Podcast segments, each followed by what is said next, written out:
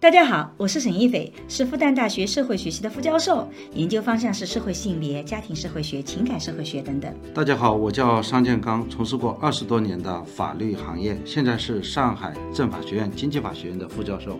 我和商老师会一起主持这档由新事项光之来出出品的播客，从男女不同的视角跟大家聊聊这个时代的亲密关系、婚姻、家庭、社会性别相关的热点事件，同时也会穿插一些我们夫妻的轻松聊天。嗯，大家请记得哦，这是一个闲聊性的节目。这个大家这个选择我也能理解，但是我只是会觉得很可惜，就是那些抓住的确定性，常常牺牲掉了很多人生很重要的一些东西。就是选专业不根据自己的喜好，而是不浪费分数的去选专业。对，就是现在这种高考报志愿的这么一个特点。嗯，那我们在这里不去评述学校的好坏，我们只是觉得说，从我自己过去的人生经历里来看，其实有的时候喜欢这个东西是很重要的。一个孩子成长里面，父母所提供的这个成长环境是至关重要的。所有人都在乎的绝大部分在乎成绩，这其实都叫现代性焦虑。我觉得找一份工作也没那么难嘛。对，就是说只要你特别适合这份工作啊，这份工作也特别适合你，哇，这句话找到了这个。张老师现在说这句话会被很多人这个说你啊，这个何不食肉糜？现在找工作可难了，现在大学生就是如果你有一个确定性的东西，它就是你选择那个锚，你就可以把它固定在那里。但如果你什么都不喜欢，你可能就不得不用分数线去作为一个选择。但这个时候就会出现一个问题，其实你到了大学，你也得去解决这个问题：你人生到底喜欢什么？你想要的人生是什么？这个其实是人类在自己发展的过程中一直要去解决的问题。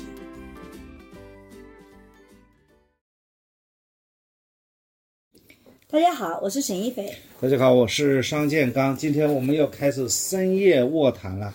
今天我们聊的话题其实是，呃，应该是在上一周就要聊的，但是我跟桑老师其实一直在想着这个话题，其实我们俩很想聊，但是我们觉得可能我们已经时间久远了，不知道我们的经验和感受对大家还有没有帮助哦。因为我们其实很想聊聊高考的话题，哎，但是最近我其实参与了几次啊，啊，比方说我去参加了上海的高考招生咨询啊，我其实今本来今年想去参加我们学院的到云南去的招生，其实我已经有好几年想去招生，但是我好像总是在某个时间段里面，因为他要我完整的一段时间，我总是有点这个卡住了，所以就没有去啊。但据说招生参加那个过程是一个非常惊心动魄、有很多故事的一个过程。对我们今天聊的话题就是大家肯定知道，就叫高考。对，但总总体上我一定要讲的就是，其实招生本身是还是比较公平的。高考制度的的确确从招生角度来讲，就我所知道的是相当公平的。所以我们今天其实并不想去聊高考制度公平与否的话题，更多的想讲，想跟大家聊聊高考是不是能改变你的人生，我们怎么来看待高考这件事情。商老师是想聊这方面吗？对，因为我那天是六月二十四号，嗯，我们到。上海的三三达大学，嗯，去参加那个呃高高考咨咨询，嗯。那天下着瓢泼大雨，嗯。然后本来给我们安排的那个招生咨询是在那个体育场，嗯，哦，就不是不是一个三大学，是你们上海政法上海所有的高校，所有高校都在包括你们复旦有本校的，嗯。有本市的，也有外地的，嗯，大家来招生咨询，嗯，对，现场咨询嘛，嗯。很多学生准备要报志愿了，他就会来咨询一下。嗯，那个时候我下了那么大雨，我们就开玩笑说，今天如果有家长来，嗯，可以直接发录取通知书了，因为这个雨太大了，所以呢，所以我们以为没有家长来，结果来了很多人，所以我们把所以你们准备的录取通知书不够发了吗？对，所以后来发现还真的有很多人来。很多人来啊，对，后来我们把那个招生咨询，如果说呃叫我们在那个室外下着瓢泼大雨站在那个滩头面前去咨询的话，那太行为艺术了嘛。后来他们学校立即就调整了，就帮我们放到一个个教室，嗯，所以我们把那个呃临时就在教室里再做一些张贴啊，就是摆个摊儿啊，就开始咨询了。因为我们有很多院系嘛，我们有啊、呃第一组和第二组，嗯，就是第第一组志愿组、第二志愿组，一直到第六志愿组，我们学校分成六个志愿组。就其实六波人轮流的来进行，不是，它其实是六波六组呢，实际上是六个分数线。啊，比方第一组的是三个专业啊，第二组嘛六个专业啊那第三组就是其实呢，第一组的分数就是最高的，嗯，最后一组呢是分数是最低的。那最后一组和第一组的分数线同一个学校录取要差几十分啊？所以你们六月二十几号分数线已经出来了吗？没有出来。这是你讲，就是说，是以前我们只我们只是知道去年的分数线，我们只是会告诉他，就是说第一组比第六组分数要高，这是根据经验的。啊，所以你们招生的怎么样？就是是不是招现在这次来报考你们上海政法大学的人也很多？我们还是政法学院，啊？政法学院还没到大学，对对对，人家都叫我们大学，但是我们你们不是是如实的 说，我们我们是一所大学，政法，嗯政法，所以他他是大学，他只不过是学院。所以那那天你你有什么感受？我有几点感受，一个呢就是我觉得家长的热情啊不减，嗯，就很多是家长一个人来的。你好官方哦，热情不减。很多人家长一个人来，家长说这个学专业好，那个专业好，那为什么学生不一起来呢？我就问他，你孩子为什么不来呢？有个呢就是呃，这个专业怎么样，那个专业怎么就业情况怎么样？我说你孩子这个兴趣是什么呢？这这些都不关心的，这个我是第一印象。啊家长还是帮小孩子做决策，但是在做决策的时候，其实并不考虑孩子的兴趣取向，对而是是考虑说就业我的我的我的分数线能到最好的哪个专业，然后这个专业就业情况怎么样，对吧？对，嗯。第二种情况就是说我这个分数能达到哪个分数线，嗯是可以最可能的，嗯，把这个分数就是让它充分发挥价值，嗯，什么意思呢？比方说我考五百四，嗯，我能报这个涉外法律这个专业，我就不报知识产权专业，因为这个分数高，我这个分数能录取更高分数所对应的专业，我就要去读那个专业，哎，这个就是所有人都是变成这样一种现象。哎，，这个是我们在跟其他国家的这个交流的时候有一个特别有意思的现象，就是中国人不浪费分数。对他不浪费分数，对，但是呢，我自己以前在国外就遇到很多朋友，我就觉得他成绩很好，可他选的那个学校不是那最有名的，他就告诉我，他说他觉得那个学校跟他有多少的契合，他有多少的喜欢。可是我觉得他的那个积淀也好，各方面也好，好像完全可以读更好。但是他就说那个就是最适合我的学校，他没有那么像我们等级分明的，但我们的的确确。觉得是不能浪费这个分数的那个，对但是我之前真的遇到过我们他说我这个成绩能够达到这个分数，对那就读这个专业。那我说你的孩子喜欢什么呢？他根本不关心喜欢哎，什么。我我们之前你记不记得我们一起的时候，二十多年前我们读大学的时候，我身边就有一个朋友，他当时考进复旦，他其实特别喜欢中文系。啊，但是呢，他的成绩又考得特别好。当时我们九十年代考大学嘛，国字当头的专业都成绩特别高，我们就是国际政治系的，然后他就进了国际政治系。但他进了以后，他真的不快乐，他就老去听中文系的课程，所以他最后研究生还是最后转到中文去读，当然最后因为种种原因没有读成功哦。但他真的就是中文系，就是一直他的梦。然后我就在说，那你为什么当年读大学就不直接填中文系呢？因为他爸爸会觉得你的成绩很好，你可以考一个更，就他的专业是按照高中低来划分的。所以呢，他进了那个，他的成绩就正好能进最好的那个系了对他本来是，比方他喜欢中文，啊。他但是他成绩到了你们国政，那么他就去读国政，那他他觉得这个分数就没浪费嘛，对这是第二个就是。我们当时是第一、第二志愿是有专业分数线的，对啊就是然后呢，他不是说我最喜欢中文，我把中文放第一，然后我其次喜欢国政放在第二，不是的，因为填志愿的时候是你一定会把哪个分数线更高放在前面了，但实际上你喜欢的是中文系，所以很遗憾的，我觉得他很多年以后都还觉得很遗憾，就是那个不浪费分数，但是却浪费了自己人生里面那些热情，全被浪费掉了。所以我觉得是个挺可惜的，因为他最后研究是因为种种这就理原因之后解为什么卷嘛，这一开始就卷嘛，就是自己给自己一定要难为自己一下。是的第三个我发现了一个什么特点呢？嗯，就是大家我们整个学校这个分数线的录取啊，它其实也是迎合了学生的这样一种需求，不浪费分数的需求。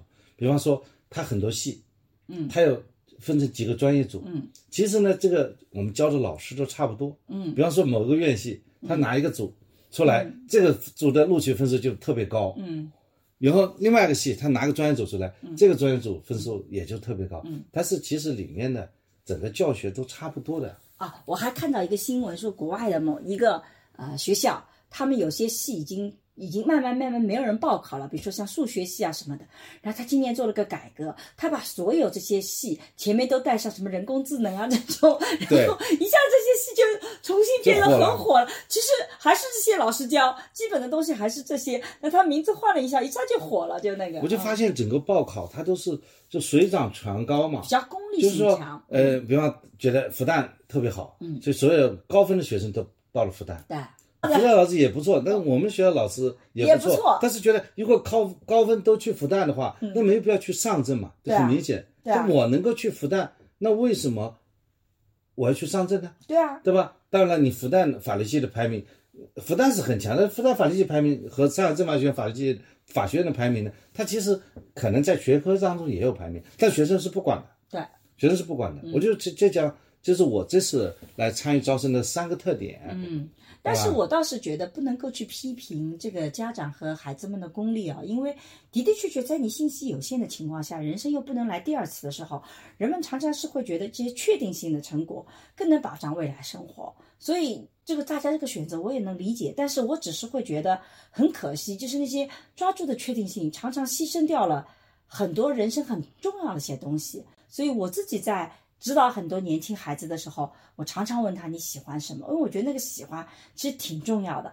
然后现在很多人都在跟我讲说就业怎么样，我其实很想告诉他说，我觉得未来不论哪个专业。就业可能都不咋地，我觉得很难保证说一个就业一定是好的。你像前几年啊，这个经济学特别的火，那这几年你就会发现就没有特别的那么的火了。然后新闻专业今年不还出了一个新闻，张雪峰说这个呃这个这个啊大家不要考那个新闻专业，当然他说是比较一般的学校，你九八五二幺幺还是可以考的，一般就不那个。但是在我们那个时候，新闻专业是多么的火，但现在的确你进到这个专业里去，你未来的就业的确是比较吃力一点点的。所以我觉得这种现实的问题，其实不是你个体在当下就能够把握的。你以为把握住了这种所谓的很功利的目标，但有的时候恰恰那个是最容易变动的。我反倒觉得自己喜欢的东西，那才是更确定的。就我在看到确定和不确定性，我是这么看的。但是的的确确，很多的孩子可能就是或者父母的确是看更加这些呃就业啊，然后我的分数不要浪费啊，然后还有这个学校的名声啊，等等等等。啊、能进九八五就绝不进二幺幺，能进二幺幺就绝不进普通学校，就大家一定有这样的想法。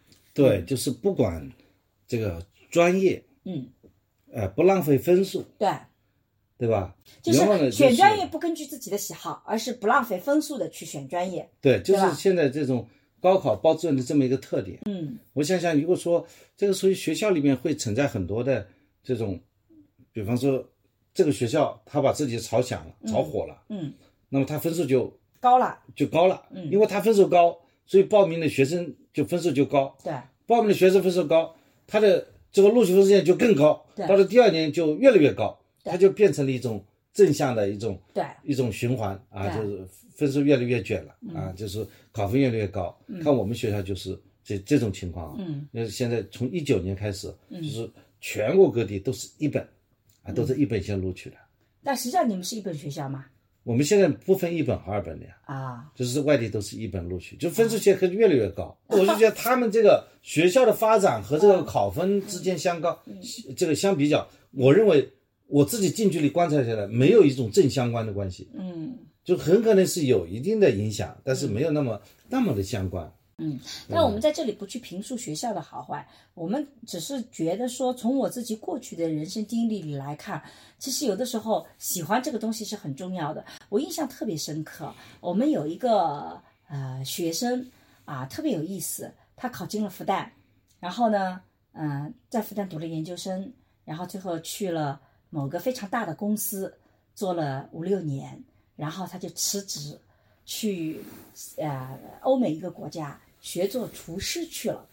然后呢，我就觉得特别好奇，我就问这个学生，因为这个学生很有意思，他当时做这个研究生的时候读的我们人类学，做的就是饮食人类学，但是呢，他最后工作呢，其实跟饮食人类学一点都没有关系去做的。然后我就问他为什么，他说他其实本科考大学，他就想去学厨师，但是他的父母不同意，他的父母就跟他讲，你一定要考进大学，你大学毕业我就允许你去做自己想做的事情。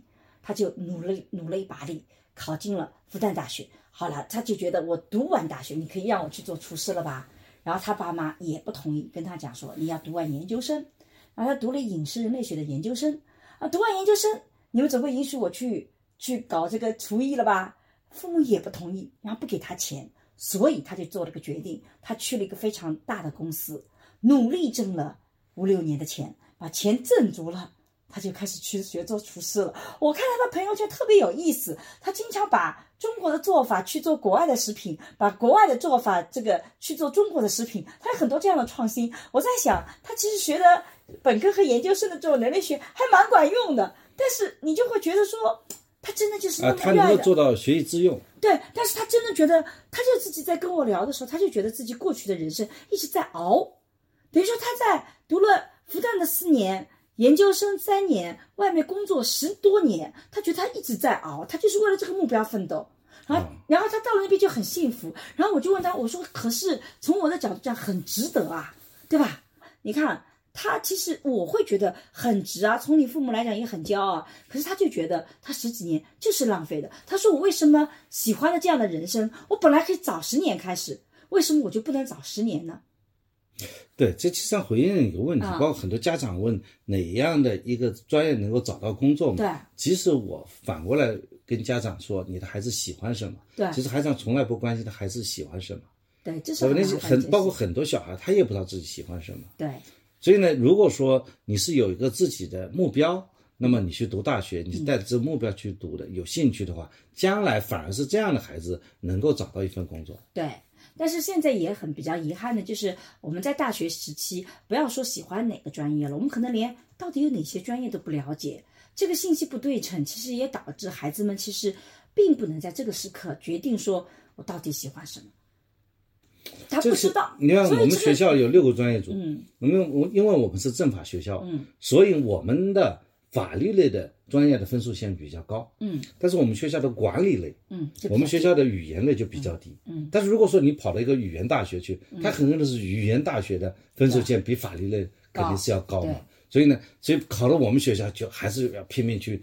呃，就是考考法律，嗯觉得分数高的就值钱，就专业性强，根本不要考虑他孩子怎么选专业。如果他孩子如果是喜欢中文，或者喜欢语言，或者喜欢那种动画制作、纪录片，像我们学校这些孩子很好找工作的。对如果说你真正喜欢我们学校这一方面的分数，相对又考的比较低一点，那你不是投其所好了吗？但是在过去的二十多年里，我真的看到了两种情况都有。一种情况就是，孩子真的有很明确的喜欢，可是父母根本不 care 或者不在乎孩子喜欢什么，就根据不能浪费学习成绩，不能够要找到一个好的就业的工作来去选专业，这种情况也有。当然，我们讲好的也有，但还有一种情况就是。孩子真的不知道自己喜欢什么，因为在过去的人生里，你叫他去搞什么材料系，他根本不知道材料系是干嘛的，对吧？他他他不能了解，所以他不会去选这个专业啊。像我们的复旦大学，我们生物学院非常的强劲啊，可是很多人并不知道我们生物学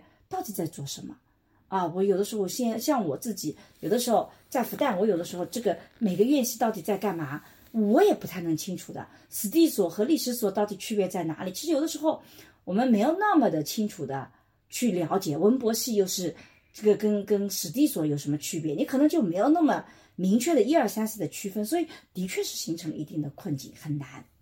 对，因为对一个高中生来讲，让他说他喜欢什么，他因为没有去参加过社会实践，嗯，所以他也很难说他喜欢些什么，他很可能也只能务实的说啊、哪样一份专业将来适合可以找工作。所以其实各个大学好的大学都在做这件事情，正是因为考虑到这个问题，所以我一直觉得，我在指导别人选学校或选专业的时候，我经常跟大家讲，我觉得专业没有那么的重要，先选喜欢的城市和先选喜欢的学校，因为我觉得城市是一种生活方式。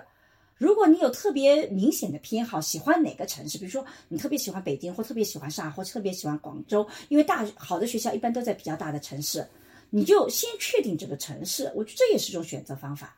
你什么东西是你确定喜欢的，你先把那个喜欢的东西先确定下来。然后，如果你呃没有确定喜欢的城市，那你有没有什么特别喜欢的学校？啊、我觉得那个也是可以确定下来的。你先进学校，你不知道专业没关系的。现在各个大学前面两年都会给你有很多的通识教育，你都会有转专业的机会的。所以你有确定的也可以。然后，如果你有个特别喜欢的专业，那你就按照这个专业排名去选择你的成绩能够上的这个学校，也是一种选择方式。我觉得这些都可以。那你如果什么都不知道，那你就不如就是按照你的成绩到底 能进比较，按照我这个 成绩能够报到最好的学校，对，那就是我的学校。对，那其实这个你的成绩反而成了你的束缚。对你的成绩就是和你的决策的一个最重要的逻辑体系了。所以我自己在过去知道，当然很多的父母可能不认可我的观点。我跟孩子讲了以后，孩子觉得我很喜欢哪个专业，那父母就说了，怎么能学这个专业呢？将来找不到工作的。哎，我觉得现在这些父母为什么那么僵化呢？因为这些父母也差不多跟我们算同龄人了。我觉得可能是焦虑吧。但是我特别想讲讲，应该讲现在的父母大学生还是比较多的吧。对，但是他因为不像我们的那个，但是我们那个年代就是靠大学翻身的嘛。对我们的父母，嗯，他很可能说他有这样的想法，是可能理解。的。但是我们这一代人已经成了，我们的这些孩子们都已经差不多考上大学，或者说正在考大学的过程中。那也我们的初中同学、高中同学，你你都在。那你的学校是黄冈中学呀？就是现在的这些孩子父母当中受过大学教育的，应该还是不还是蛮多的。瞎说，整个比例，我们当年考大学比例只有百分之十几啊。所以这批孩子的父母，他们那个孩子的能够，就我们说本科啊，专科不高包含在里面，大部分父母还是没有上过大学的。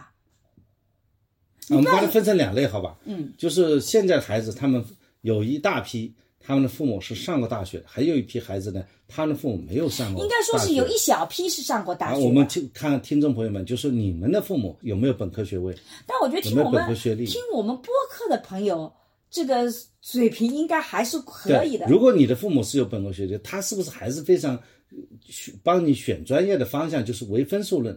因为他这个决策逻辑是很形象的，可以把它提炼出来。就说你这个分数能够考取最好大学的最好专业，然后你就读这个专业。这个专业跟你的兴趣爱好根本就没关系。我觉得就这样一种选择。我觉得这跟跟他父母是不是上过大学没有关系，跟他的父母是不是控制型有很大的关系。因为你看，上过大学的很多，因为这是这这个和性格还是没关系的。我认为，这很多时候是这个是和科学和决策模型是有关系的。所以啊，我就说这个就跟他的父母是不是控制型有关，而不是跟他是。他控制型的孩子，父母他也不可能瞎控制啊。就是说，他还属于认知上的问题。你看啊，你比方说，他父母每天吃一碗饭可以，父母控制型，而觉得吃三碗饭是很好的，就每天晚上吃撑着。他父母不会让他做出这种决策的。我们以前做过关于那个，就是说贫困生的，就来自呃农村地区的这个孩子的发展途径。他们有一个特点，就是父母对他们的控制比较小。但是这个控制小，不是因为父母说放手，而是因为父母真的没有办法给到这些支持体系，父母不懂。所以呢，很多时候他要自己孤独的奋斗。但是过程中好处就在于很多的决策他是自己来决定的，对吧？但是同意啊，就是我一样。因为我父母不知道他即使大学是什么样子，即使是控制性，他也控制不了你，因为他已经不懂了嘛。对啊，对吧？那么你就像我已经录取大学的时候，我告诉父亲啊，我高中读完了。我父亲说啊，你书读完了。那么？当我们的父母自己也读过大学的话，他知道大概情况，他有这些知情权。他即使内心里面说我不是想要控制你，但是某种意义上讲，他产生的影响也会远远大于那些不具备这些知识的父母。所以在这种情况下，父母的影响跟学历是有关系的，也跟他的性格特征有关系。如果你把这些量控制住了，那你可以看到高学历的人里面，比如说有有本科学历的，也不是所有的父母去控制孩子，也有他自己想法，说我去尊重孩子的发展。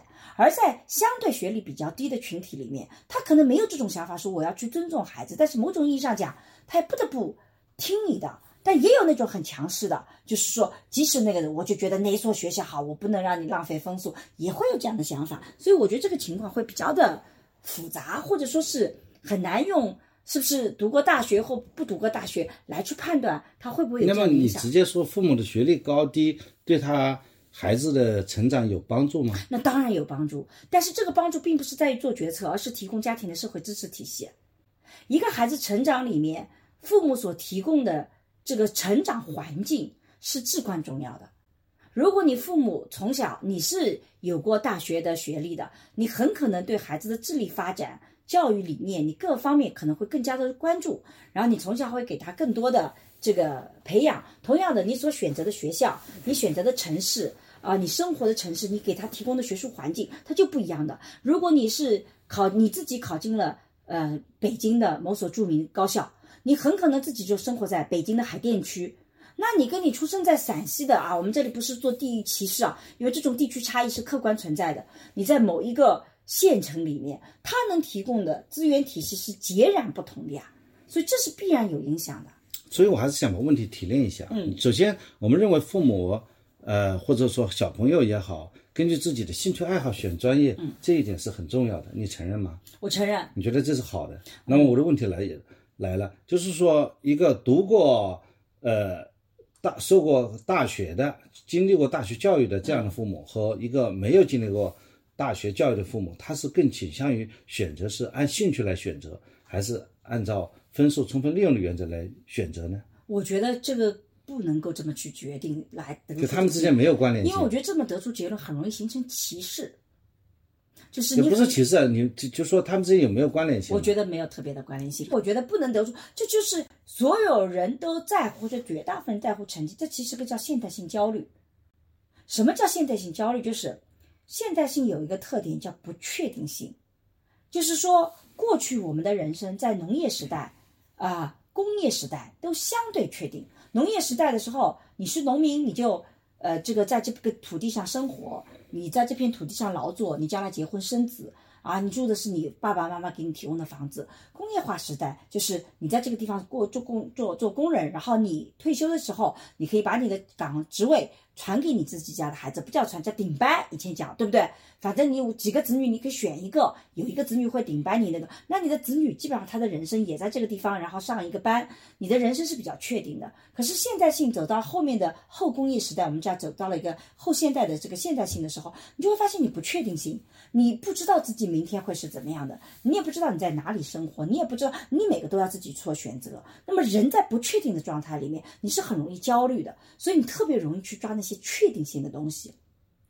比如说，你说我们做家庭教育的时候，情感支持很重要。可是情感支持本身它不确定，你不知道它到底怎么叫做的好或做的不好，所以你很多时候你是很难去很好的去抓的。那你就只能够去抓成绩，因为成绩它很确定。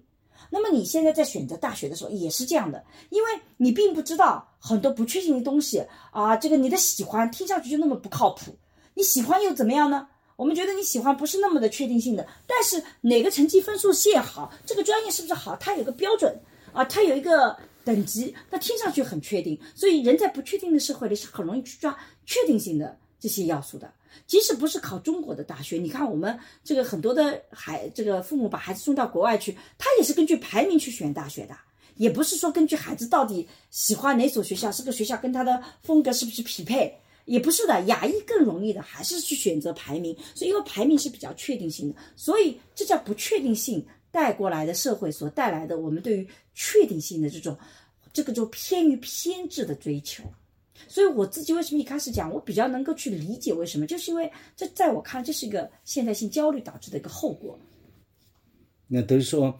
我们可以告诉那些报志愿的孩子们，其实你们都是因为现代性焦虑，对，对就这个决策不见得是最合适你的，对，你只是解决你当下的焦虑。因为你没有按照你孩子的兴趣和爱好，对，去报专业，很可能呢，你学了那个那么多的专业，可能是还是在这种大家都报那些对。专业，比方说这个专业好，大家都报去，对，这里人才也特别多，对，最后在这个。人才当中，你也没有占据优势，对，结果你工作还找不到，对，你还不如另辟蹊径，找个孩子喜欢的，嗯，因为我觉得找一份工作也没那么难嘛，对，就是说只要你特别适合这份工作啊，这份工作也特别适合你，哇，这句话找到了这份工作。张老师现在说这句话会被很多人。这个说你啊，这个何不食肉糜？现在找工作可难了，现在大学生。呃，现在是找工作很难，包括这段时间。的。呃，我的一些学生。但是，就是你的专业其实选的很很，你当年在四年以前，你以为进了个很热门的专业，你会发现今天你找工作依然很难。对。是这是这个逻辑为什么找工难？是因为你根本就不喜欢这份工作。嗯，你没有办法。你没有去理解到这份工作的他的那种感觉。嗯。比方说，呃，我的一些学生，他现在去，呃，要去。找实习单位，嗯，因为他告诉我，他面试了很多，嗯，他都没有找到实习单位，就需要我帮忙。那我就跟我的一些呃律师朋友，包括那个法院那些朋友，我就跟他们说安排我们的学生去实习。应应该说在实习需要做些什么呢？嗯，需要做一些啊、听说读写的基本功，嗯，会做一些法律检索，啊，对法律有个基本的了解，有一定的文字功底就可以了。嗯，应该讲，但是呢，很多学生把这个实习啊，呃，看得就非常的神秘，就是能够有一份实习岗位，已经觉得特别不容易。嗯，其实啊根本原因不是你学生自己的能力弱啊，是因为很多单位他很可能也没有那么多工作。对他现在因为整个社会上的劳动岗位没有那么多，对所以他不需要那个实习生。是的，那所以说这个事情和你这个怎么去学习啊，怎么去提升没有太大的关系，反而如果说你特别喜欢这个工作，就是你能够感觉，哎，做律师啊也好，学法律乐工作当中有一种乐趣的话，你反而反而远远，你和人家在雇主聊的时候，人家能够感受到你这种洞见，对。也许就有一份工作给他。所以我其实给很多的年轻的朋友，因为我也经常遇到学生来问我这种问题的时候，我就说，那他们会问我说，怎么去面对这个现代性的焦虑？啊，我说面对现代性的焦虑，特别重要的就是不要抓外部社会的确定性，抓你内在的确定性，因为现代社会它就是变化很快的。你如果老是去根据外部的确定性，比如说啊，这个成绩到这个分数线啊，现在流行什么，我们大家都随波逐啊，比如说大家都在考编，然后我也觉得要考编最稳定。你把外界的确定性看成你人生的确定性，这个其实很危险的，因为外界恰恰是动的。你不如找找你你自己内心的确定性。所以你看，回到一早的时候，我给所有人啊朋友去提那个所谓的选择大学的就业这种这种专业也好，或者选择大学的逻辑体系也好，我都先问他，你有没有你自己内在确定的东西？没有，喜欢一个城市也好，喜欢一个专业也好，没有喜欢一个学校也好，没有，那你只要有其中一块东西，我都没有。你先等一等嘛。如果你其中有一块不是你没有，但有的人是有的呀。就像我那个朋友，他就有啊，他有中文系的爱好啊。你有一块确定性的喜欢，那块确定性的喜欢，它很重要。你不如先把那块东西给固定下来了，然后你再看。虽然中文系可能将来找工作不太好，那么对就但是呢我就喜欢中文系很好。对我能不能在中文系里面把那个比较好的学校的中文系，我能不能去够一够？对，对问题在这里。那这样子我的他把他自己原来喜欢的那个东西，最后被外在的那个汹涌的这种信息潮流，哎信息潮流，把他又吸加一个扼杀了。对的他小孩子其实他就没有办法去学的很好。他觉得这个会不好，对可能他喜欢一个东西，他觉得哎，这很可能这份东西找不到工作，对所以我要选择一个至少能够养活自己，对，那个能够不到找到工作的，外面的那个所谓的给你的确定性。可是呢，你会发现你进去以后，四年以后，你看他还是找不到工作，因为你这个专业不喜欢，你在这个专业里学的也很一般。然后你出去以后，其实你内心里也不想找这个专业的工作，你找工作就会很艰难。但如果你有一个确定性的东西，你先在那个确定性里稳定下来了，你就会发现这恰恰会给你带来一份工作。对，恰恰会给你其他的东西。所以，如果你能找，甚至有的时候喜欢一个城市，比如说，呃，我自己当时选大学的时候，我跟我父母商量一下，因为我们当年九十年代，你喜欢上海吗？我喜我喜欢上海大家都，喜欢上海。我九十年代考大学，其实因为当时北大、清华跟复旦其实没有那么大的差距，因为呃是后面有了这个九八九八五二幺幺的投这个这更多的国家投入，北大、清华才会显现出来。我当年考大学的时候，复旦是我们江南第一首府啊，第一最好的大学。我考复旦的分数跟我进北大的分数差不了太多，我能进复旦，我基本上也能进北大。那我那你怎么选择呢？我就觉得我还蛮喜欢上海的，然后我妈又不希望我跑得很远啊，就觉得那个我们每年过年都到上海来买衣服，那既然我喜欢上海，我就先把它给确定下来。那你这是有选择权的。如果我说我连上海只能考个什么专科才能进上海，我要不要来上海？哎，我当年就是这么做的。我我我从本科我所有的学校，我一直到专科才填了一所南京，我其他所有学校都在上海。也就是说，假设我高考考砸个二十分，我可能一下就落到专科了，就是因为因为上海的成绩都很高，就它很接近。那那但是我就喜欢，所以我就这么填的。我们当时另外一个朋友，他就所有的第一志愿填都是法律系，他最后就进了一个南京的法律系的这个，他其实最后进的那个学校不是个政法大学，但他的确是一个法律系。就你有一个确定性的东西，你就先把它确定下来啊，那你至少会觉得有我自己喜欢的，对吧？甚至还有的朋友，他就跟我讲说，他不在乎专业，他也不在乎成绩，他就很希望到了那边能够生活的比较好。他不适应，比如说有些地方的饮食，不希望哪有些地方，那我说那也很好，把这些地方先排掉。也就是你如果有确定性的东西，它就是你选择里面你最能够扎根的地方。那么如果你都没有确定性，都无所谓，那你就最后就是根据成绩来了，你就把这个确定性交给了外部。就是如果你有一个确定性的东西，它就是你选择那个锚，你就可以把它固定在那里。但如果你什么都不喜欢，你可能就。不得不用分数线去作为一个选择，但这个时候就会出现一个问题。其实你到了大学，你也得去解决这个问题：你人生到底喜欢什么？你想要的人生是什么？这个其实是人类在自己发展的过程中一直要去解决的问题。这个过程越早开始越好，你不断探索自己，什么是我喜欢的，什么是我擅长的，这个其实很重要啊。但是我们有的时候就缺了这块东西。我们老是问什么是有用的，什么是最好的，什么是我够得上的。但是问题是你够上了最好的东西，如果不是你喜欢的话，你这个人生走着走着，你会发现你无法胜出，它不能发挥你的天赋，也不能发挥你的特长，也不能让你有热情。你走着走着，你会发现，也许这条路并不是你最好的。所以，你即使在大高中的时候你没有这个机会，那你在大学里你也一定要有这个想法，你去探索一下自己那个的。我有的时候很怕的就是学生到了读研究生。都不知道自己到底喜不喜欢这个专业，啊，然后是跟我说沈老师，我要考社会学的研究生。你能跟我讲讲社会学到底是学什么的吗？我就想，天哪，你连我们社会学是什么的都没有，你就已经做了个决定，你要来考社会学的研究生。你仅仅因为喜欢我，你就说啊，我要来考那个，我就觉得你连这个基本的信息搜索能力都没有，你都没办法去自自我学习去了解这个东西，那我这个都不太想收这样的学生啊。所以你自己这个过程，如果高中没有完成，大学也得去完成它。所以那个选大学的过程，其实这恰恰是正好。我们前段时间有一个朋友。他就在朋友圈里就问，嗯，就说希望我们俩介绍一下，就社会学专业是做什么的？你也正好给大家介绍一下，社会学在学什么？他将来出来找什么样的工作？其实，首先呢，回到找什么样的工作，我们社会学真还是什么样的工作都有。就像我自己带的研究生，有进大厂的啊，有进政府机构的，有进媒体的，然后也有最后做成为数码女工的。我有两个学生都很厉害。没有学过代码啊，没有写编程什么的，但最后现在在这块做的特别的厉害。我们社会学呢有个特点，它是文理兼收的，它学统计，所以它要求你一定的数学能力。所以你进了社会学以后，你会懂基本的统计，但同时呢，它又学大量的文科的东西。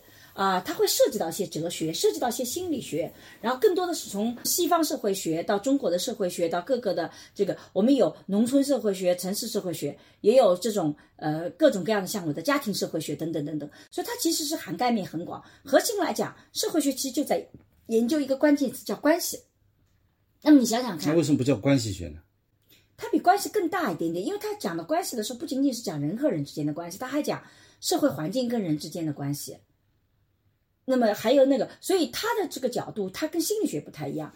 心理学强调的是个体怎么去做调整，能够影响到更大的层面，他是从个体角度出发的。社会学常常更多强调的是社会制度怎么对人的影响，它是更宏大的。所以它的关系这个词相对来讲更微观一点点，社会学更大一点点。所以从这种角度来讲，我们用的就是社会学。那么中国现在有多少学校有社会学？其实以前社会学是被翻译成叫群学。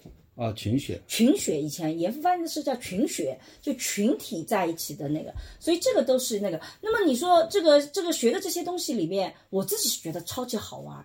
但如果你不喜欢这个学科的话，我们有大量的学生真是不喜欢这个学科，然后最后也就也就也就那样子了。但是喜欢的话，你在里面就能够得到很多的乐趣，因为它是一个非常广泛的学科。并不是每个大学都有社会学吧？嗯，但哪些哪些学校有社会学呢？哪些学校没有社会学呢？连你们学校都有社会学啊？上政法学院有社会学系啊？没有吗？有的，我这次招生的时候是有社会学专业，没有社会学系。啊，有社会学专业，没有社会学系，对吧？专业。所以我不知道哪些学校没有。就比较有名的是有哪些学校？除了我们复旦以外啊，北大、清华、人大都有啊，南大都很强啊，上海大学上海大学也不错啊，华东师范大学，我们好的学校不都有社会学吗？啊，那是不错的，那所以还有哪些学校没有法律学呢？也蛮多的。现在法律有法律的专业大概也就两百所吧，是吧？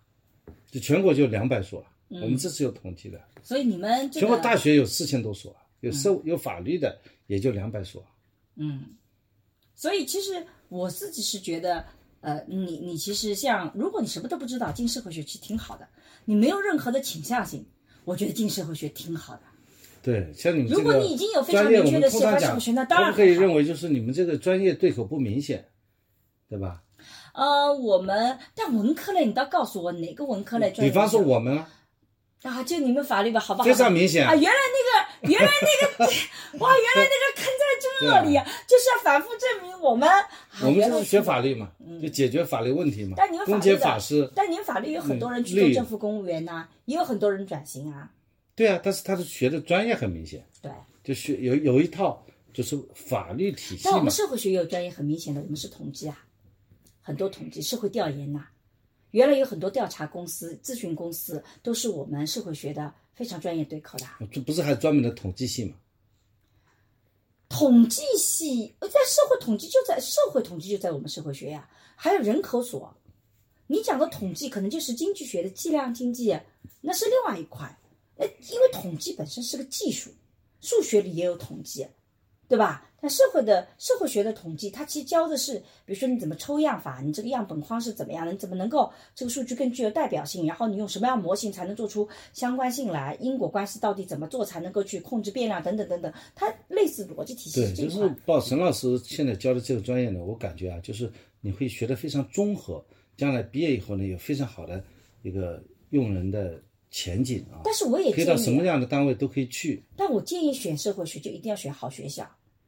如果你的学校很一般的话，就比如说你不是九八五二幺比方说我，们学校，你对，就你就不要进专科学校的社会学，我们是大学，不是专科学校。啊，不是，就不要进像上海政法这样的大学里面的 嗯社会学的专业，因为这个其实我觉得嗯可能老师还不是很强，老师不强，可以到 B 站上学啊。还有一个就业真的的确不好，因为比如说你这个能力学到了不就行了吗？因为你你到了上海政法大学，人们想象的就是你是法律强的呀，很少会有人就业的。就你考虑就业，这个就是个现实的问题嘛。他如果你喜欢，你又复旦社会学考不上，你考进了上海政法大学的社会学，那也很好他基。本的知识也会教的。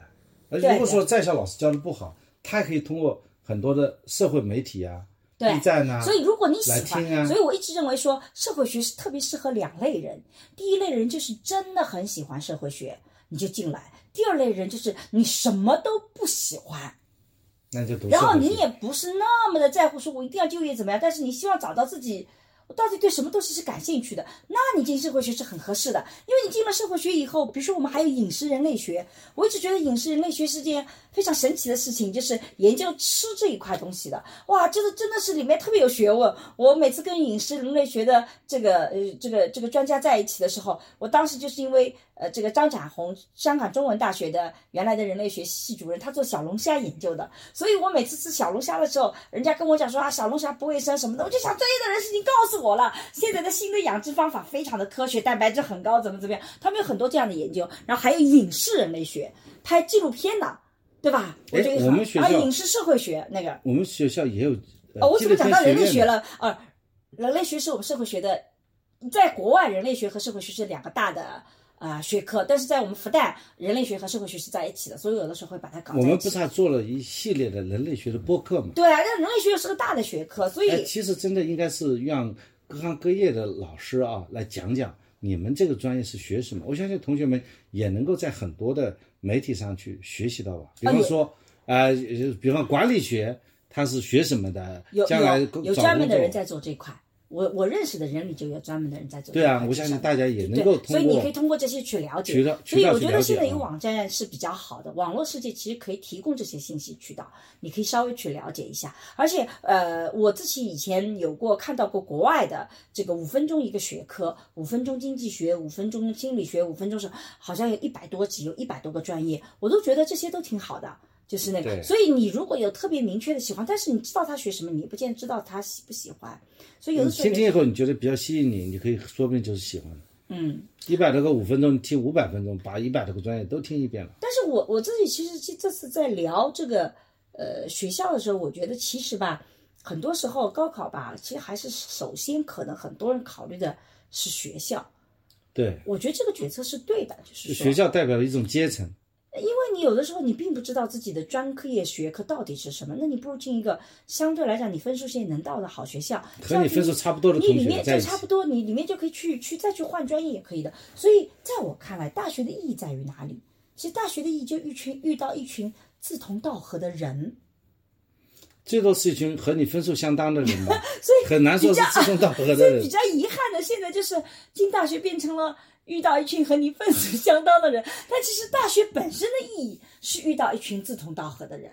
呃，我觉得不是这样想的。我觉得大学真正给你带来的一个人的一个变化，就是你如果你读过大学本科，现很可能现在本科也比较多，你要学会了一种一种思考、独立思考的能力，你要要有一定基本的研究能力。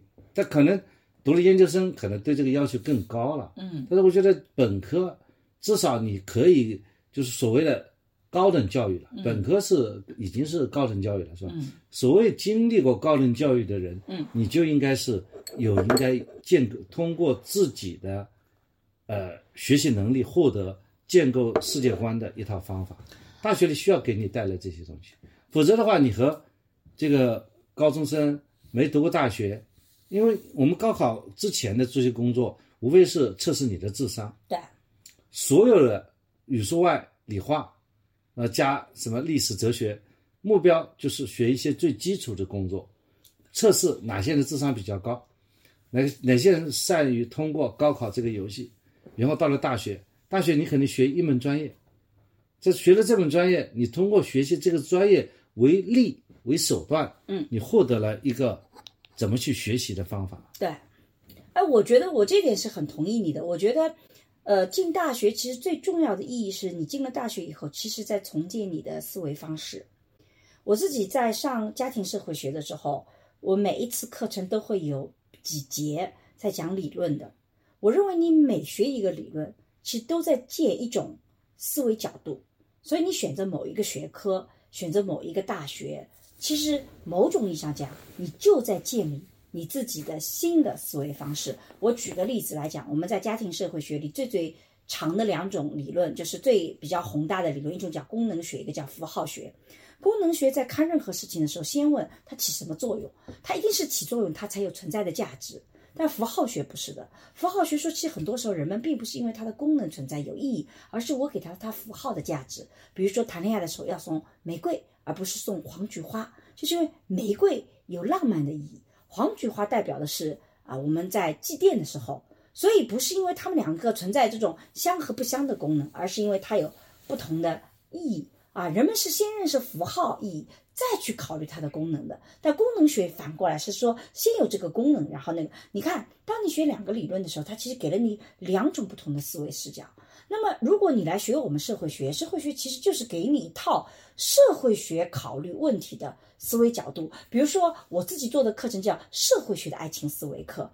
如果大家听过我社会学的爱情思维课，你就会发现我在讲这个问题的时候，我不是从你应该怎么调整自己，怎么能够找到对的人，我是告诉你这个社会是怎么样给你一个爱情脚本的。你是需要通过反思社会给你的爱情脚本，再去来看你自己行为的。你看，这就是社会学的一套思维方式。所以我认为，进到一个大学里面，进到某个专业，其实在建的是你这套思维方式。它会改变你高中的大家都一样的思维模式。你经过大学浸润以后，再出来这四年，你的思维方式是跟别人是不一样的。所以社会学是有社会学的思维方式。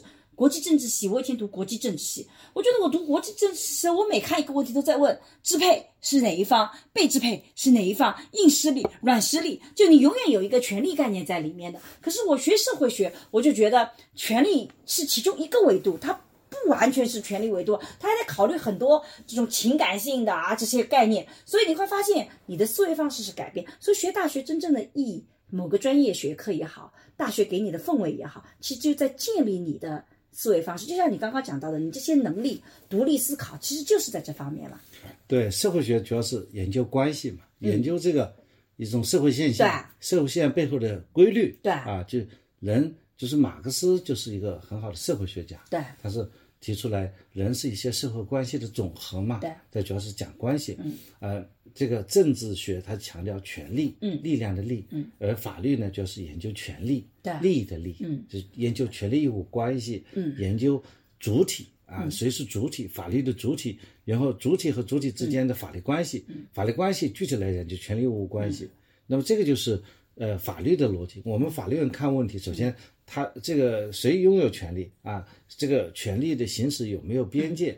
啊，这个这个谁应该是一个责任主体？这这就是我们思考问题的一些方法。对对吧？所以法律就跟我不一样。你看，你总总是责任主体，我就不太会考虑这个责责任主体这个话题，对吧？对，嗯。所以同学们可以去，呃，了解，就是说你学了一个专业，对，或者你在受过这个专业，呃，训练以后，你获得这个专业相对而言体系化的知识，是什么？就说你学会了一个思维工具，对，就像你看待世界，就开始用这样的一种思维工具，啊，思维模型去看待这个世界。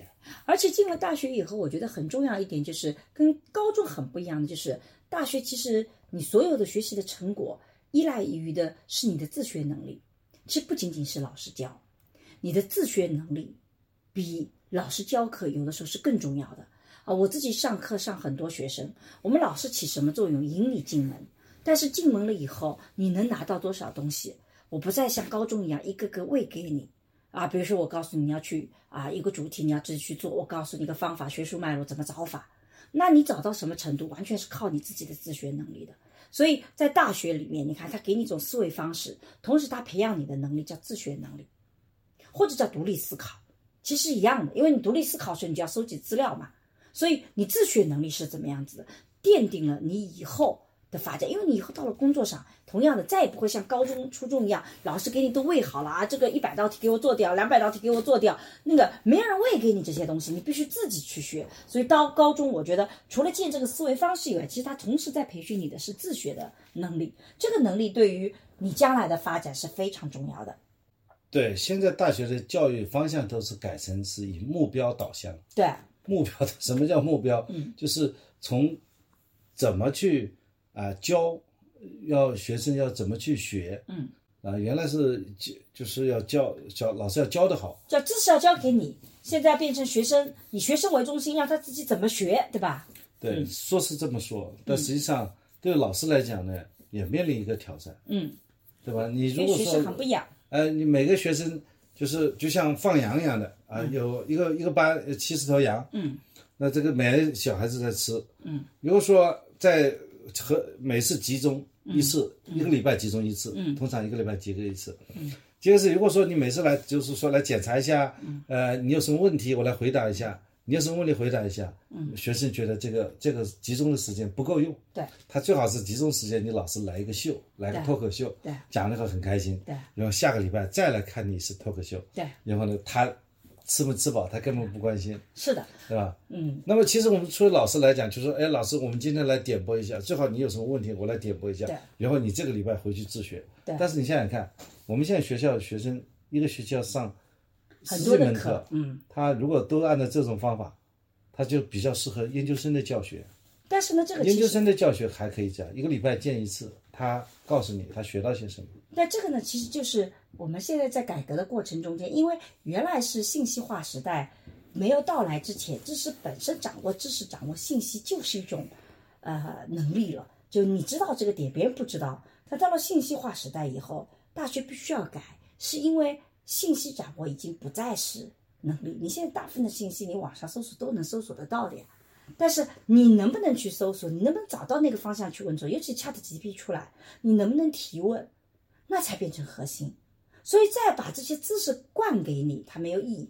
这也是我从十年以前我开始做教学改革，做体验式教学。很坦率的讲啊，我这个在做改革之前，我是复旦上课，大概这个我是就是我我们复旦上课好的老师特别特别的多，但我一定是其中一份子。我很多的课。学生打分几乎都是满分的，因为我就像做 B 站一样嘛，就像做播客一样，我可以把这个课讲得很好玩，然后他听着也很开心，然后呢，最后呢写篇论文也很轻松，所以呢，你看课本上的又很好玩，这个压力面也不大，最后写篇文章，反正怎么着都能够写出来，然后我给的成绩呢也还不错，所以呢，其实我的教学评分一直很高，可是我自己是觉得不行，我觉得。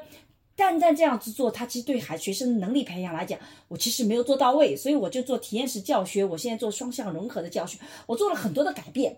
就我做那个，其实我学生打分是低的，变低的，因为大家发现工作量变大，哎要，读很多的文献，然后自己上台讲，然后我在那里做点评，我要求他们三分钟要讲清楚一篇论文，八分钟要讲清楚一个学术的脉络，因为我觉得这些能力你将来出去就知道有多重要。但是你打分会低，但的的确确我们在这个过程中觉得对学生是更多帮助的，所以的确是遇到这种在这个转型过程中的这些困境，但我觉得这个方向是对的。对，我想很多老师也提到这个问题。我们今年我们学校的教学改革，嗯，就提到的问题，就是所谓的水课，嗯，啊，就是上课就是嘻哈嘻嘻哈哈，嗯，没有什么内容教到学生，嗯，然后呢，这个打分呢，嗯基本上都是 A，嗯。啊，就是呃上课放水，成绩放水。但我那们不能么这样的话都这样学生，A 只有百分之三十的比例啊，学生选课也特别多，学生觉得这个老师基本上很好混，对啊，那么学生也混，老师也混，啊，最后呢，这个到了学毕业以后呢，才知道在大学里没有教到他，所以学校的教育管理部门也在提出这个意见，就是说你的 A 的成绩啊就不能太多。我今年呢，呃，有七十几个研究生上我的课，我觉得我的研究生还是非常认真的。我说你们平时呃布置多少次作业呢？他们说我们基本上不布置作业，结果我布置了四五次作业，我觉得还是少了一点，但学生还是做了。最后呢，也想给学生突破百分之二十以上的 A 嘛。最后真正的一年考核下来，百分之二十是达不到的。嗯你们才百分之二十的 A 嘛，我们复旦是百分之三十的 A，对，最后百分之二十的 A 我都没有给到呀。那你这个老师好好讨厌呢。但我觉得还是要给他们比较公正的一个论解，因为有那些学生有没有可能你心目中 A 的要求太高了呢？我这并不是说 A 的分数多，而是因为有些学生他的确达到了 A 的水平，嗯，但其他把其他学生给他放在一起是不合适的。啊，从整个的这个呃学生成绩的分布状态来讲，嗯是因为占住前百分之二十的人没有达到这个、呃这个百分之二十的要求。我自己是这样的，上课的时候，我其实以前会年轻的时候，因为需要外界的认可，所以我特别会在乎评分的这个这个教学的打分。那个分高，我就觉得啊，我这个老师被认可了；分低，我就觉得哦哇，我没有被认可。我现在不是的，我现在是看学生最后的论文。我觉得我这两年虽然我的教学分数没有以前高，可是我教出来的学生写的东西真的就是。写了好比以前好很多很多，我觉得我的教学方法非常管用，所以我就觉得像今年啊，这个拿到学生的作业有好些文章写的真的很漂亮了，就已经达到了这种毕业了论文的这种要求了，文献综述的要求，我就觉得我就觉得 OK 了，我自己给自己我其认可了。实教了很多课程以后，有很多学生呢，他出国，嗯，叫叫我给他写推荐嗯。信，他就想，呃，他在我的成学生的课当中啊，上拿到 A，嗯，其实我也提出个要求，是如果你要让我写推荐信啊，至少在我的课课堂上你要你是要拿到很好的成绩的。但是呢，整个的对老师评选评比啊，嗯，这个其实也给我也有有一点点触动啊，嗯，我的这个排名啊、是倒数几名的。你不高。啊，不高的，嗯。啊，但虽然不高，但是总分是很高的，啊，就是它整个，比方说四分的话，A 百分之二十都没给到，肯定会低的。对啊，这是最核心的影响要素啊！你 A 如果能够，比如说别人都给百分之五十，那你至少要给到百分之同样百分之五十，你才能够那个。你啊百分之二十都不到，人家肯定讨厌死你了。学生在乎的就是成绩啊！你要想想看，对学生来讲，就像一个工人打工，你不管老板有多好，最重要的是要给钱呐。这个成绩算钱吗？那当然了，它就是一个你将来硬碰硬的去碰的东西啊。复旦是严格控制百分之三十，所以我们复旦我每次给 I 我都是百分之三十以内，但我一般都是能够就差不多百分之三十，我也不太浪费名额，就那种。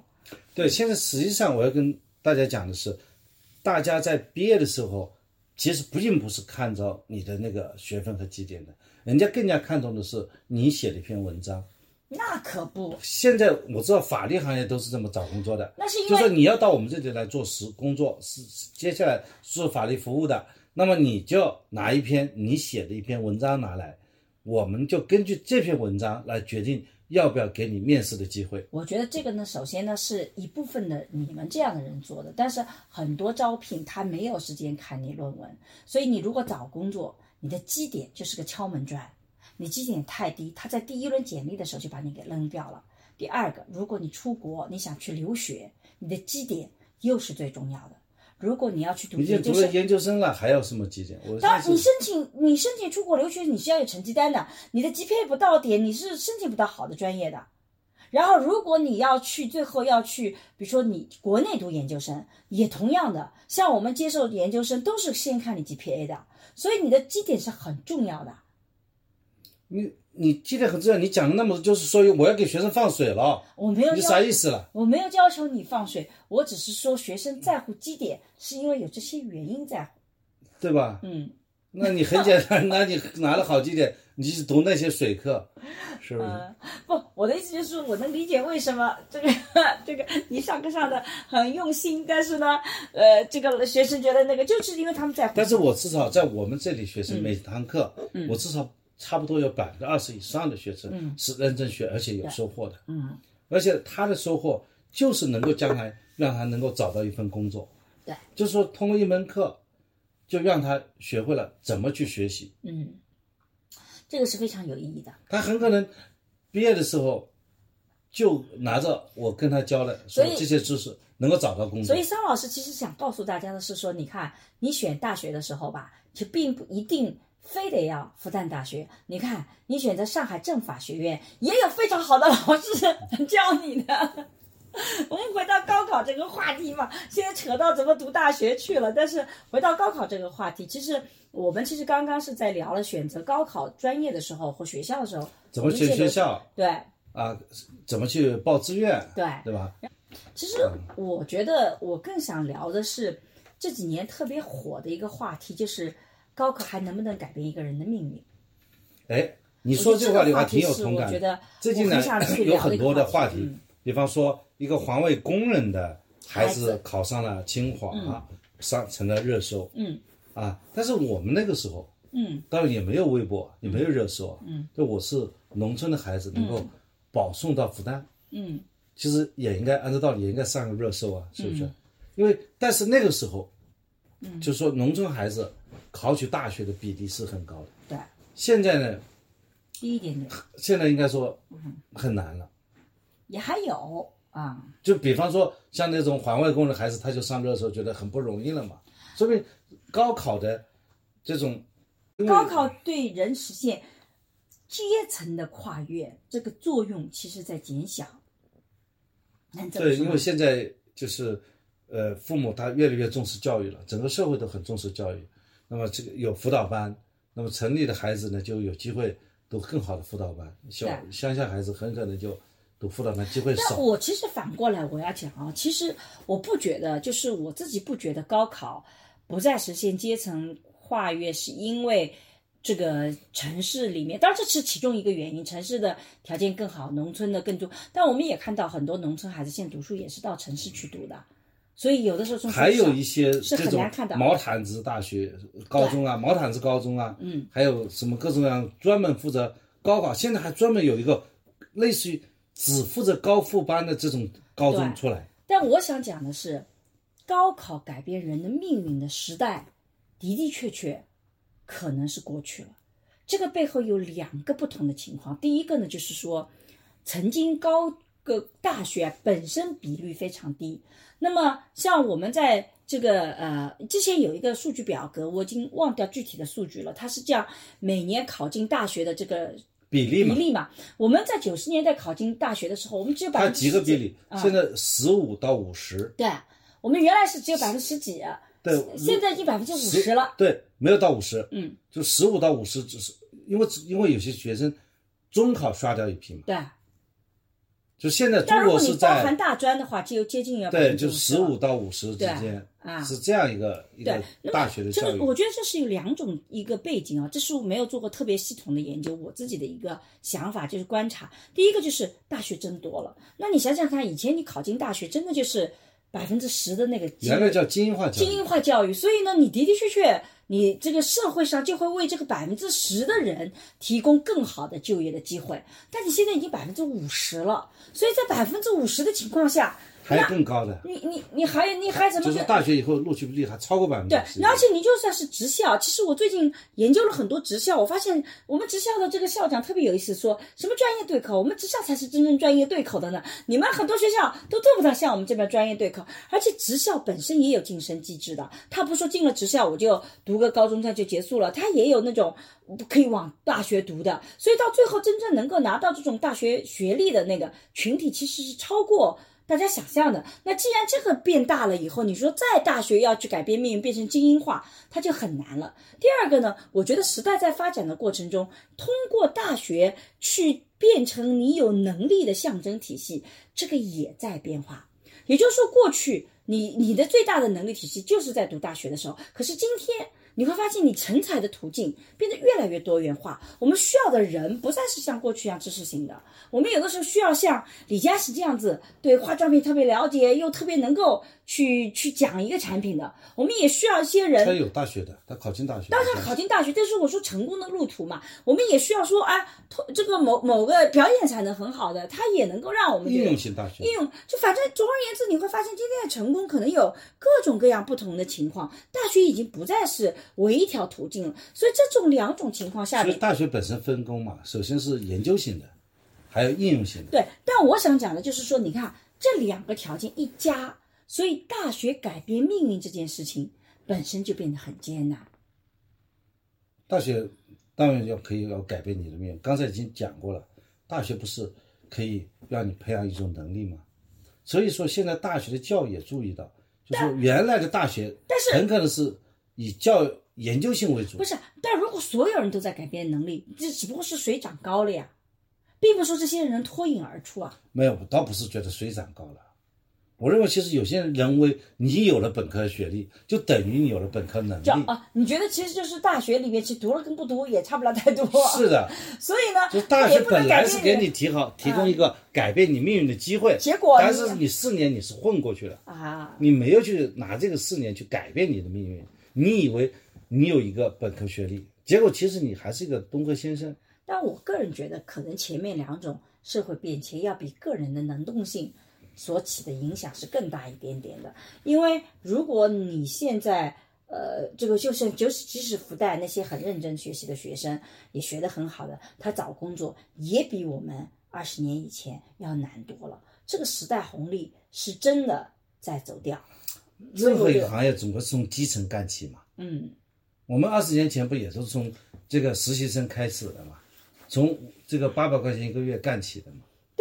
但是你当时八百块钱一个月的工作，相对来讲是好找一点。不过你也不好找啊，你也是投了两百，投了两百份简历，你不能说现在你找到对找到工作的人说工作好找，对。对找不到工作的人工作总归我们当时找工作也很难，就是因为我们其实是处在一个转型，以前都是包分配的，然后突然间要自己找工作，那么留出来的岗位其实也不多，所以那个时候竞争也是很激烈的啊。对每个时代都有自己的困境。但我回过头来就是想说的，就是说，可能时代在变化的过程中，大学真的就是我我我是特别想跟很多朋友讲，就是假设你考进了一个好的大学，那就要向桑老师学习，把这个看成是你人生改变命运的机会，就是因为你在这里面要真正能成长起来，你要用到大学给你的这个体系，是这个逻辑吧？对我更要讲的是，如果你没有考进过好的大学，嗯你恰恰更应该用大学这个机会弯道超车。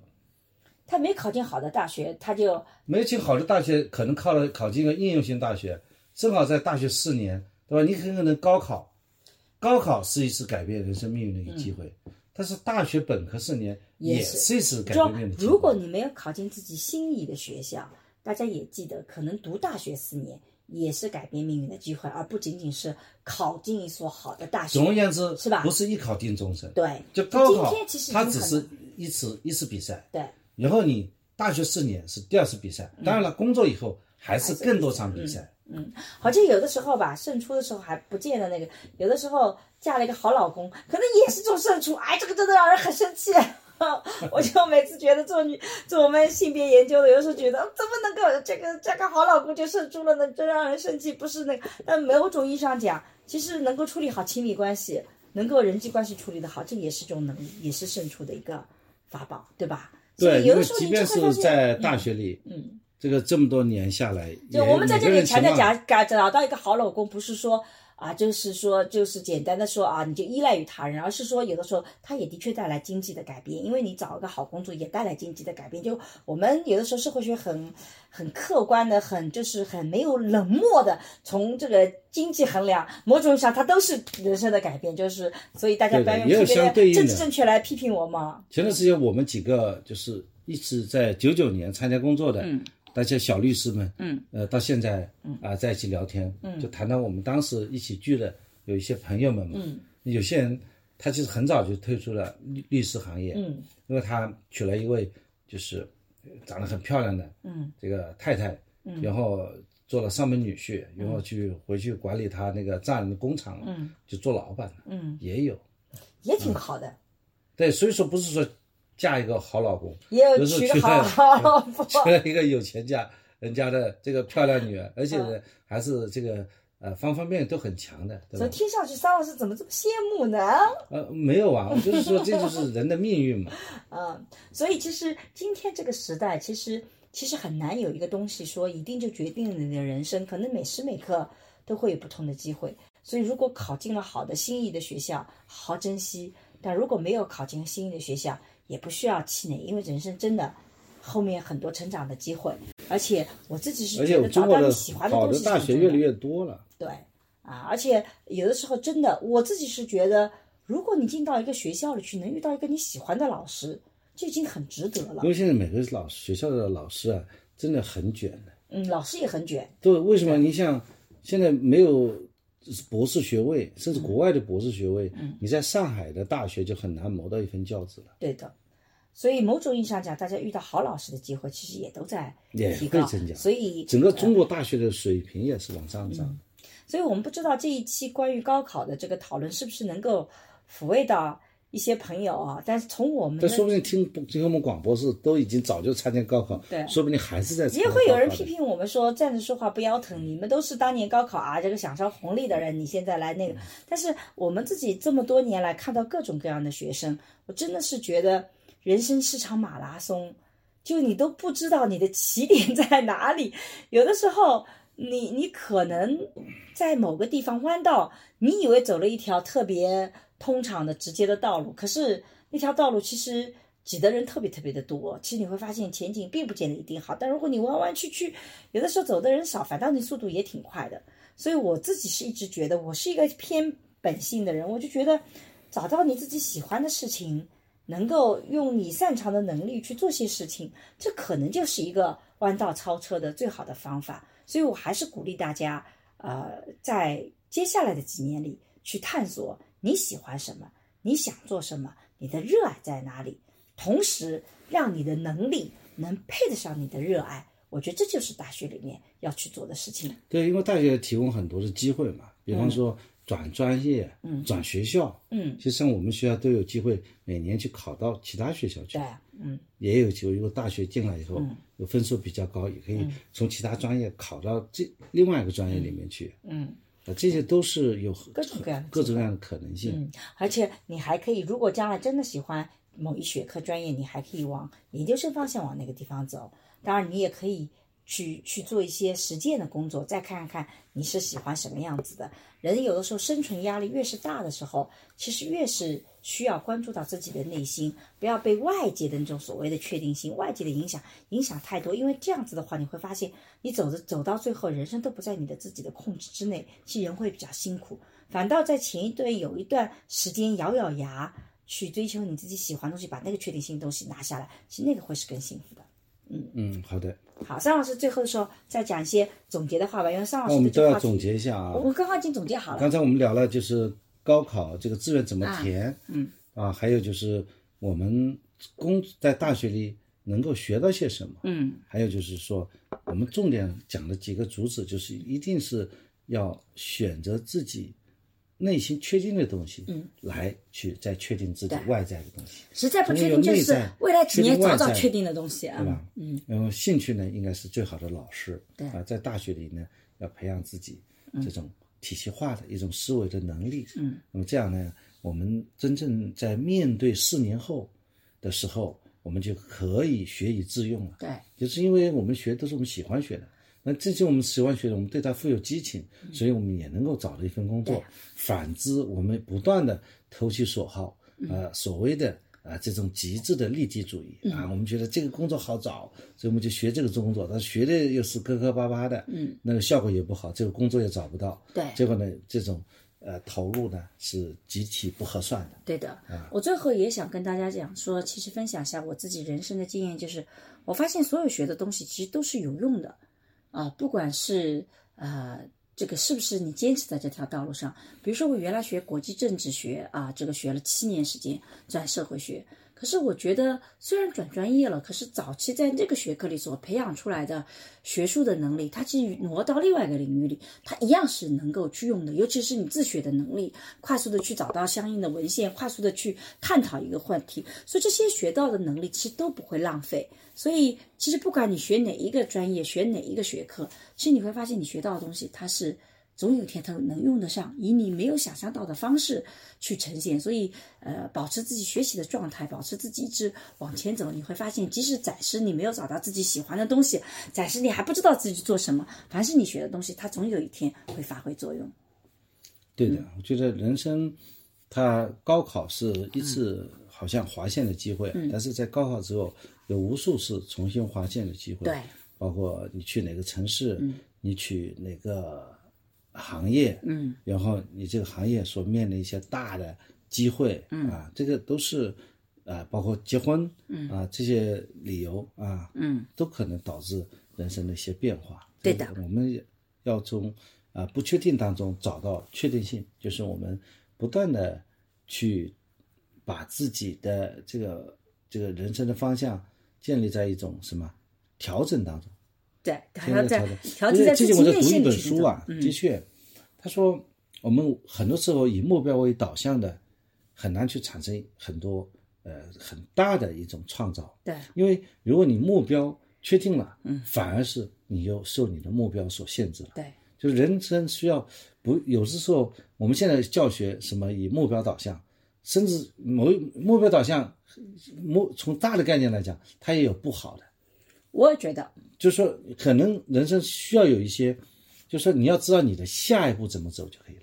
有的时候下一步比你这个很确定、很宏宏伟的目标变得更加具有现实。反正我的人生就是需要一个目标，但这个目标我可以随时随地调整。